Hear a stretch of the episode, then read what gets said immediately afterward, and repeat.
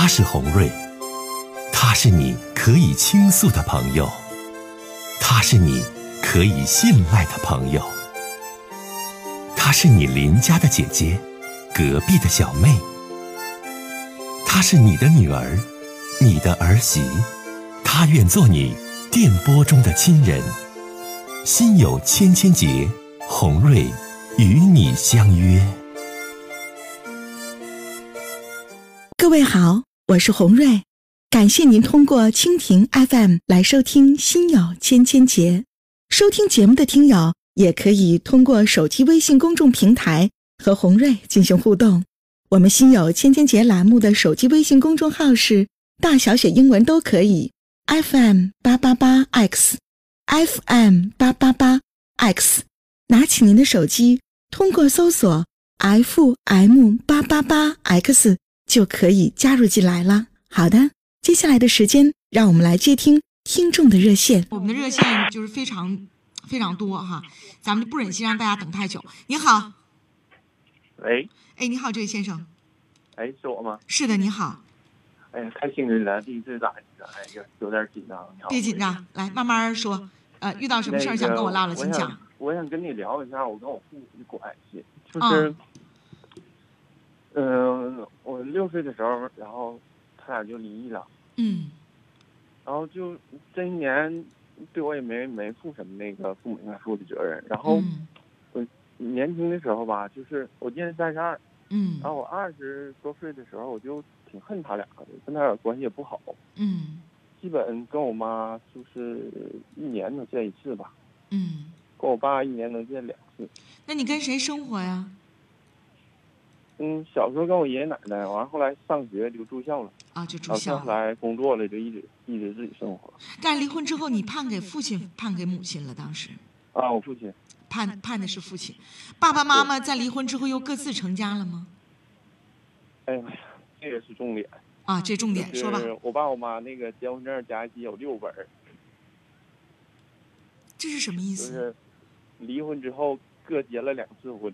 哎呀妈，这俩样 啊，这有六本是这个意思。他俩离完之后各结两次婚，各又全离了。哎呀妈。对对对对，现现在是我爸又离了，单身的。然后我妈现在是婚姻存续期间，就第二次结那个。还没还没离还过呢，你挺乱套啊！那他俩又离这两次婚，又留下孩子没有？各自没有没有都没有孩子。我爸是试图在第二次婚姻时候有孩子，然后流产了。啊，就是说你是你父亲和母亲到目前为止唯一的孩子。虽然他俩折腾了两回婚姻，但也都没有孩子，是不，小伙子？对对对。嗯，继续说。也可能是因为条件不太好，也不允许他要孩子，完了自己可能也是想孩子吧。嗯嗯嗯。然后就一直关系不融洽，然后这两年吧，我就觉得他俩可能也是年龄大了，就是也收心了，不像以前那么那个就是蹦跶了，然后再向我靠拢。嗯。完了我就总觉得吧，你说小时候你这也没有没有什么温暖，完了你现在想起来向我靠拢了。完了，我也我也努力在收这个心。我说，那个是我父母，我应该对他俩好。我也努力在对他俩好，你给他俩买东西啊，花钱呢，过年过节去看他俩。嗯。然后就总是感觉，哎，隔着隔着一层，甚至说就就是觉得很陌生。就我给你举个例子姐啊，就过年的时候去我妈家吃饭，完我妈说的，那个你来看我了，你想吃点啥呀？嗯。我我我我我都不好意思说。你说说，你多大了？我今年三十二了。你结婚没呀？我没结婚，这也是一个问题。还没结婚。我我想跟你说第二个问题，就是由于我父母这个婚姻状况吧，导致我现在对婚姻很恐惧。嗯。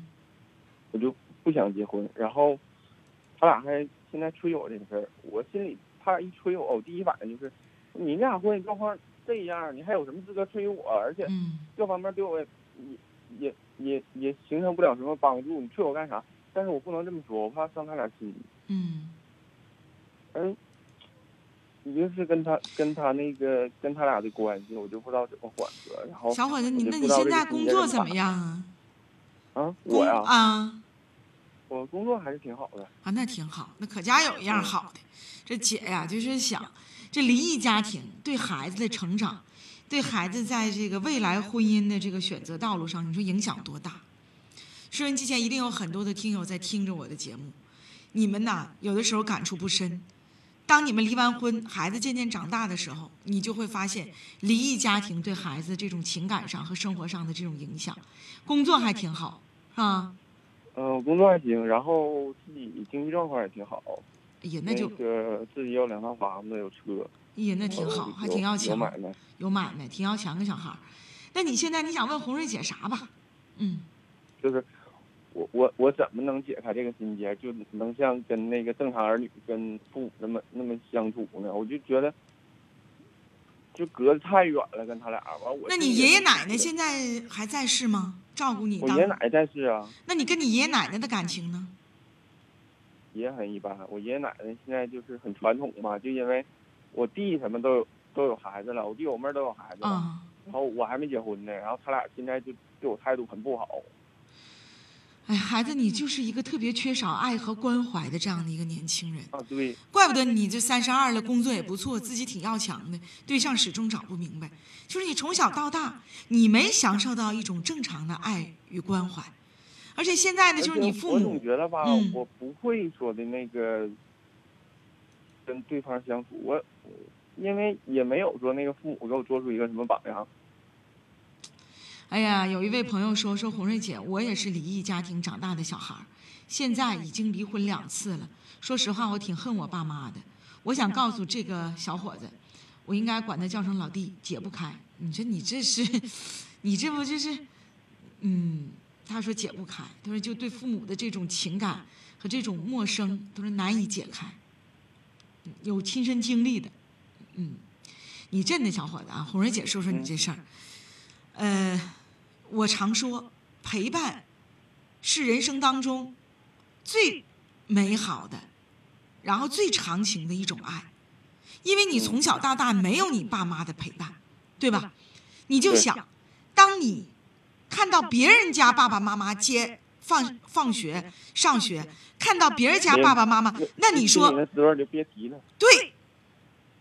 然而，在你成长的轨迹当中，这些心理滋味儿别提了，小弟是用多少钱和现在多少你爸妈给你做的饭、对你的好都无法去弥补的，对吧？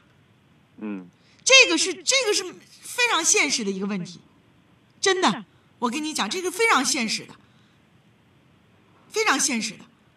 嗯这个我女儿啊，我我常用小孩举例子哈，曾经回来跟我说一件事儿，说老师问，问你这一年你的心愿是什么？班里有一个同学站起来说，我的心愿对我曾经说过，就是希望爸爸妈妈能够回来。我怎说完了，全班同学几乎都哭了。为什么？就是这种离异家庭对孩子这种打击和创伤太大了。整个在孩子成长轨迹当中的这种爱的缺失，是很难用其他方面去弥补的。当然，咱也不能说凡是离异家庭的孩子，这孩子都不行，不是。比如说你，你在感情上可能现在不是很理想，没找到合适的，但是你小伙子很长志气，自己有工作有事业，这些你是可以做到的。所以呀、你来问姐，姐告诉你啊，你别试图把这心结解开，不好解，因为缺失的这几十年补不回来。但是，既然爸妈心里现在都惦着你，对不对？嗯，对，年纪都大了，都有你这儿子，那么小伙子，你要做你做儿子该做的。怎么说呢？问心无愧，心安理得就好。我我就是这么想的，我就是尽我应尽的义务。对，你看你呀，想的跟姐说的想到一起去了哈。应尽的义务咱得尽，父母呢给予你生病，不管怎么说，你没有你爸你妈，没有你，对不对？你对没有你爸你妈，没有你。但是大人离婚，可能这里有千万个理由在其中，咱再追寻到当年，可能他俩也后悔。哎呀，但是这世界上没有后悔药啊，时间是最不可以去追回的东西。所以小伙子啊心安理得就好。还有，姐姐想告诉你，要敞开心扉的去爱，接受别人。姐姐特别希望你听我说，这里边还吧在感情当中能够有有所收获。感情方面还有一个原因，我现在是不能结婚，这也是我没办法跟父母启齿和向他们交代的一个原因。因为我在一三年的时候查出来那个身体有些疾病，那治呗，孩子，那咱赶快先治啊！啊，治治不了的。哎呀妈呀！那你真的吧，小弟呀、那咱就是就是乐观的、阳光的，把事业搞好。咱先面对现在，然后未来的一切，咱慢慢变好。要么你说你现在有时候就觉得，就是我忙活这些是为啥呀？你说，那那不对呀孩子为了自己更充实啊可能会想过放弃，完后来想，你这样就放弃也不甘心呢。为了自己更充实啊，傻孩子啊，啊，为了自己更充实啊！你要一下子什么都不忙活了，自己一下子散散漫下来了，那可能自己在精神上和心理上就就更加更加是一种失落和崩溃的状态了，啊，现在就觉得，就是没有一个那个能让自己安下心来的地方。我觉得吧，你还得是，比如说找到自己生活当中的一些爱好，然后能让自己觉得快乐的那些源泉、那些点，比如说健身呐、比如说读书啊，比如说旅游啊。人呐，还得有爱好才能快乐，才能充实。